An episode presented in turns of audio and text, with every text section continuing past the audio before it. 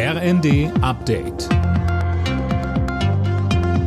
Stündlich neu. Auf den Punkt informiert. Ich bin Daniel Stuckenberg.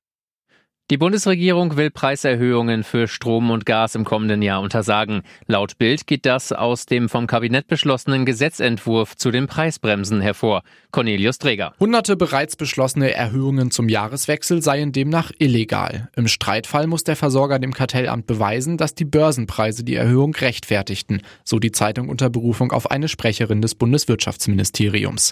Solange der Versorger das nicht könne, bleibe die Erhöhung verboten. Verbraucher dürfen die Zahlung der Erhöhung zurückhalten, sagte die Chefin des Bundes der Energieverbraucher Holling der Bild. Der Bundestag hat eine ganze Reihe von Gesetzen beschlossen. So sollen Kinderkliniken in den nächsten beiden Jahren je 300 Millionen Euro mehr bekommen. Auch das neue Chancenaufenthaltsgesetz wurde verabschiedet, Jana Klonikowski. Ja, mit ihm sollen die Chancen von geduldeten Ausländern verbessert werden, dauerhaft bleiben zu dürfen. Der Bundestag hat ebenfalls das Qualitäts-Kita-Gesetz beschlossen. Damit stellt der Bund 4 Milliarden Euro für die Kitas bereit. Außerdem verabschiedet wurden eine höhere Homeoffice-Pauschale, höhere Steuerfreibeträge und eine Übergewinnsteuer für Energiekonzerne im nächsten Jahr. Sie müssen dann höhere Gewinne als in den letzten Jahren extra versteuern.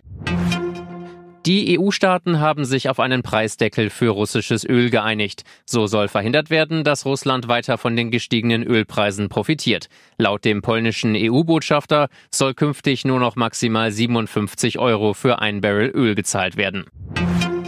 Die Achtelfinals bei der Fußball-WM sind komplett. Am Abend löste die Schweiz mit einem 3 zu 2 gegen Serbien das letzte Ticket. Die schon qualifizierten Brasilianer spielten 0 zu 1 gegen Kamerun. Zuvor war Südkorea ins Achtelfinale eingezogen, nach einem 2 zu 1 über Portugal, das auch schon weiter war.